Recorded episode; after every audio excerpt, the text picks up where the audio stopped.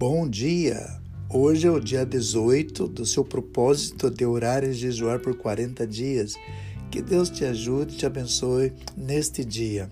No seu momento de oração, nossa sugestão para você hoje é começar a ler a carta do apóstolo Paulo aos Gálatas, capítulos 1 e 2.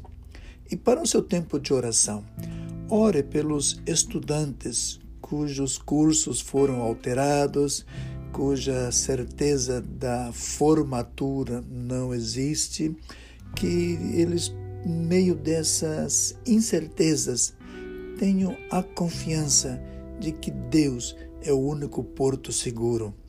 Vamos orar também por aquelas famílias que vivem em condições consideradas precárias, sem capacidade de praticar o protocolo do distanciamento social. Que Deus os proteja de doenças infecciosas, que Deus realmente use de graça e misericórdia com essas pessoas. Que Deus te abençoe, que tenha um bom tempo devocional.